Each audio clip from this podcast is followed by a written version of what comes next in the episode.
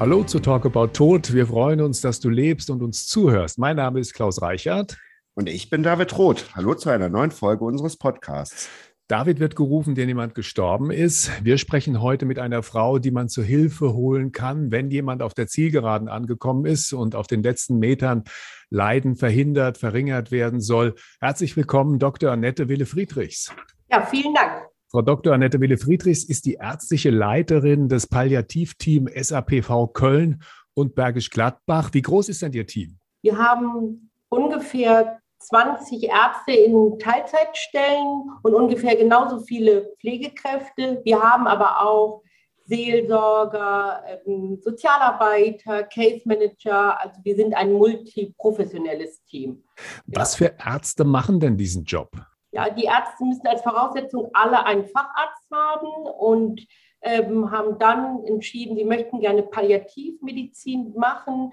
Man kann bei uns auch die Weiterbildung zum Palliativmediziner machen. Und wir haben Ärzte ganz breit gefächert. Wir haben Anästhesisten, Hämato-Onkologen, Chirurgen. Wir haben sogar, da sind wir sehr stolz drauf, eine HNO-Ärztin. Wir haben Neurologen im Team, ähm, Internisten natürlich. Also wir haben im Grunde das ganze Spektrum. Und was macht genau ein Palliativmediziner in Abgrenzung zu dem, was üblicherweise ein Hausarzt macht? Die ähm, Überschneidungspunkte sind zwar groß, ähm, die Schnittpunkte, aber wir betreuen vor allem die Menschen wirklich am Ende des Lebens. Also wir sind so ein bisschen, ich sag mal, die Hebammen am Ende des Lebens für mhm. die Menschen und wir sehen den Menschen jetzt nicht nur auf ein Organ bezogen, sondern schon, ich glaube, etwas ganzheitlicher. Das kann man schon so sagen. Ja. Und so wie ich das mitbekommen habe, ist das meistens ja auch so, dass man das in Verbindung mit dem Hausarzt macht. Also, dass das halt eine Abstimmung stattfindet und dass man jetzt nicht quasi aus der Hand des Hausarztes herausgenommen wird, sondern dass das noch eine Leistung darüber hinaus ist. Genau, das ist uns ganz, ganz wichtig. Die Hausärzte betreuen die Menschen ja häufig 30 Jahre lang. Und wir kommen manchmal nur drei Stunden, drei Tage, drei Wochen, drei Monate in eine Versorgung. Und wir kommen on top dazu. Also wir wollen das auf alle Fälle mit den Hausärzten gemeinsam machen, zusätzlich als zusätzliches Angebot. Man muss auch sagen, dass wir ungefähr ein Fünftel der Menschen, die wir betreuen, wieder komplett an den Hausarzt übergeben weil mhm. wir gesagt haben, wir haben eine Situation gut einstellen können, wir haben eine Situation äh, zu einer Deeskalation gebracht sodass wir auch die Menschen wieder den Hausarzt übergeben. Viele kommen schon nach ja, einem halben Jahr oder drei Monaten wieder zurück in unsere Versorgung, aber wir machen auch Pausen in der Palliativversorgung. Schön. Wie viele Menschen werden denn so von Ihnen betreut? Das sind ungefähr, also täglich sehen wir so ungefähr in ganz Köln und im Rheinisch-Bergischen Kreis 150 Menschen und dann gibt es auch einige Menschen, die nicht täglich betreut werden möchten, weil sie vielleicht noch Early Integration, also noch ähm, ja, früh auch in, der Versor in die Versorgung gekommen sind, mhm. so nötig haben. Frau Dr. Wille Friedrichs, wie läuft die Betreuung der Patienten konkret ab? Die Patienten werden uns angemeldet über Hausärzte oder über Fachärzte oder über Krankenhäuser und wir gehen dann sehr zeitnah, das kann am gleichen Tag sein, spätestens innerhalb von 24 bis 48 Stunden in eine Versorgung hinein. Und es geht zum Erstgespräch immer ein Aufnahmekoordinator, das sind spezielle Pflegekräfte und ein Arzt. Und im Folge dann gehen wir täglich oder wenn der Mensch noch in einer sehr guten, stabilen Situation ist, auch nicht täglich in die Versorgung und wir besuchen den Menschen jeden Tag zu Hause. Wir sind das mobile Hospiz. Wir besuchen die Menschen aber auch vor allem in stationären Einrichtungen, also in Pflegeheimen. Was genau machen Ihre Ärzte? Geben die zum Beispiel Spritzen gegen die Schmerzen oder verabreichen die Tabletten? Ja, das ist, das ist der medizinische Teil auf alle Fälle.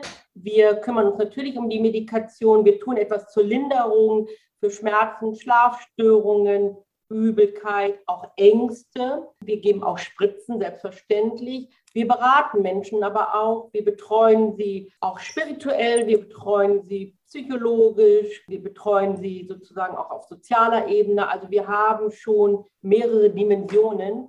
Und ich würde behaupten, dass wir in unserem Team, alle haben eine Basisausbildung und können alles. Sie können psychologisch arbeiten, sie können, haben soziale Kenntnisse, medizinische Kenntnisse. Und dann haben wir manchmal noch unsere Spezialisten, wie besondere Therapeuten, besondere Case Manager, die Sozialarbeiterin für die Spezialanfragen oder Spezialdinge. Genau. Wie lange werden die Patienten im Schnitt betreut? Im Schnitt im Median. Das heißt, die Hälfte aller Menschen ist nach ungefähr 19 Tagen bei uns verstorben.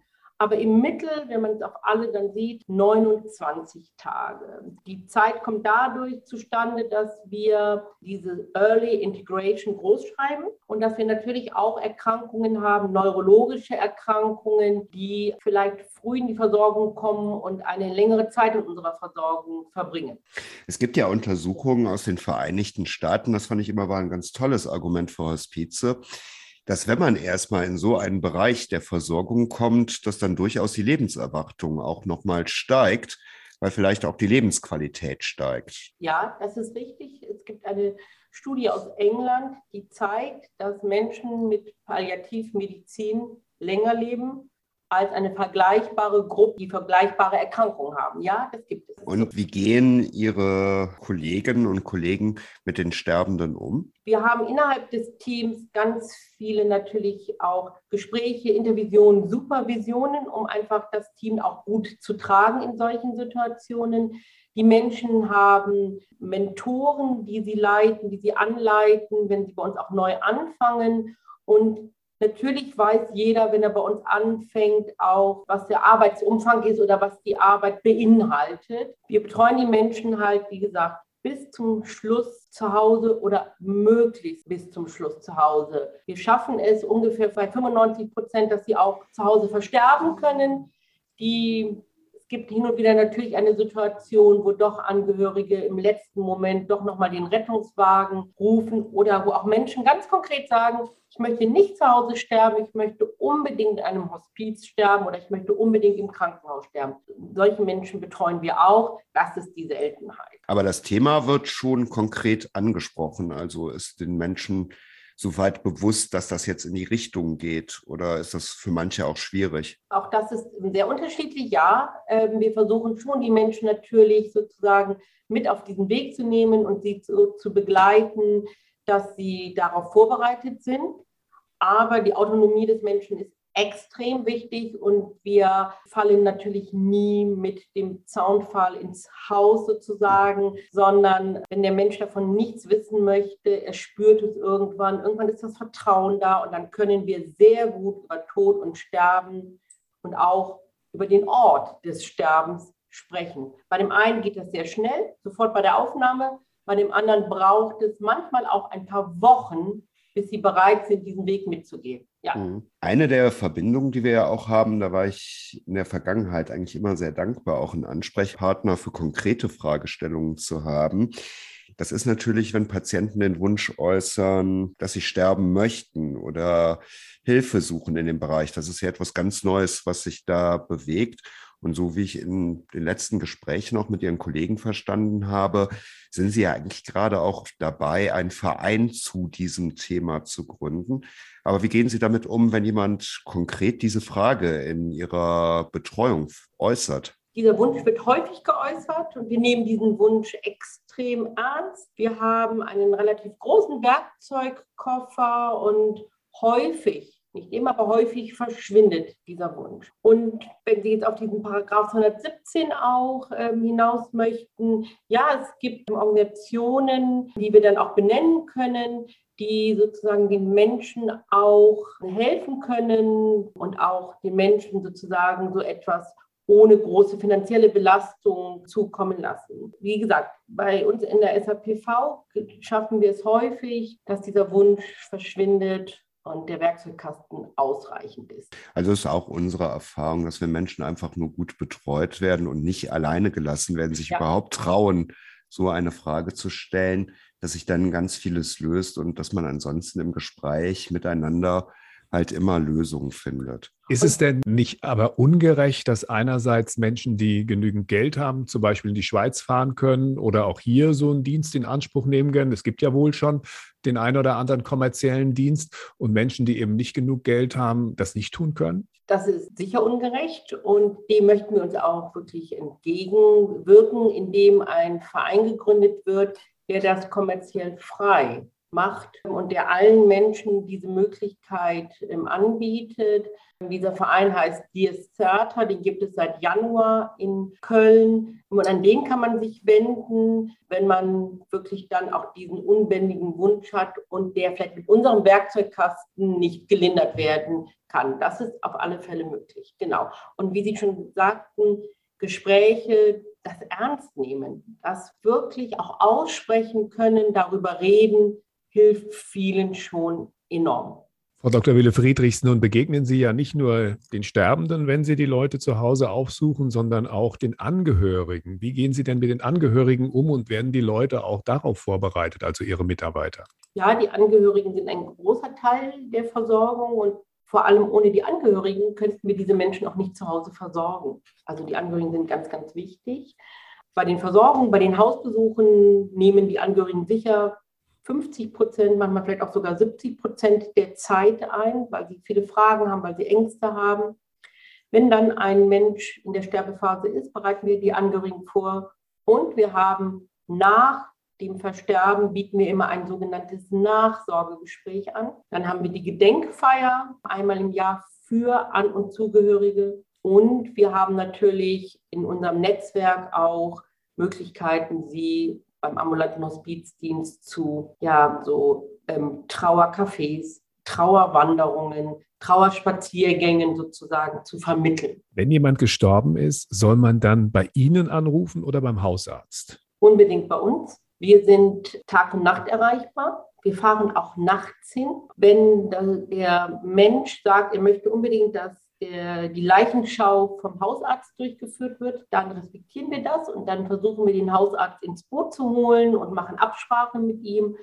Aber man soll vor allem nicht den Notarzt oder den Rettungswagen rufen, weil dort natürlich ein anderer Anspruch da ist. Der Rettungswagen und der Notarzt sind in der Regel für ich rette Leben. Und viele agieren dann leider auch manchmal so. Und wir sind eigentlich dann wirklich für, den, für die Leichenschau da. Viele Menschen glauben ja, dass wenn jemand stirbt, dass das halt nicht zum Leben gehört, sondern dass da was falsch gelaufen ist.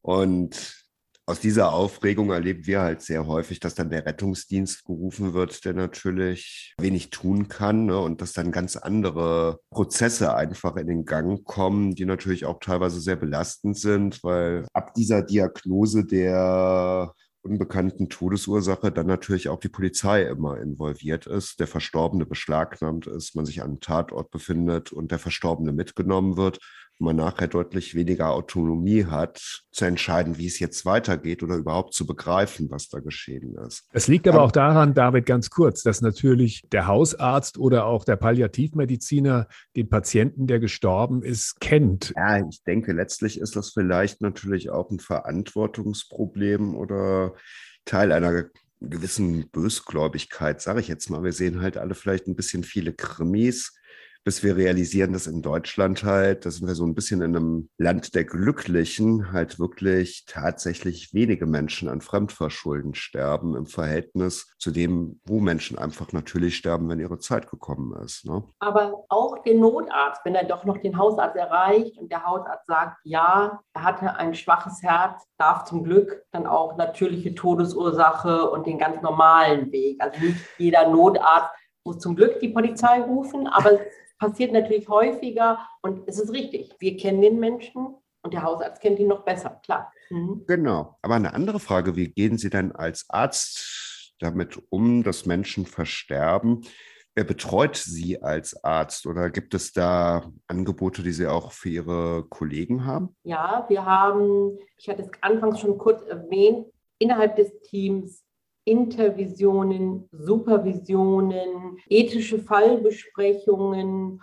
Und was man nicht unterschätzen darf, die Kollegen treffen sich auch nach den Hausbesuchen in den Zentralen. Und das ein oder andere Gespräch an der Kaffeemaschine auch kann total entlastend sein. Und man versorgt einen Menschen als gemeinsames Team. In einer Versorgung sind ungefähr sechs verschiedene Menschen Und man spricht die anderen auch an, wie sie das erlebt haben, wie sie damit umgegangen sind. Kann sich eigentlich jeder ein Palliativteam nach Hause bestellen?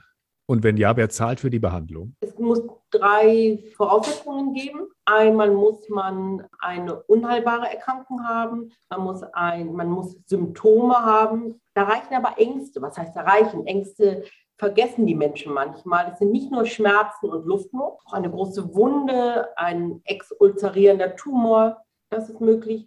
Und die Lebenserwartung muss auf so lautet es im Gesetz, Tage, Wochen, Monate begrenzt. Und dann hat jeder seit 2007 einen Anspruch auf einen Palliativteam.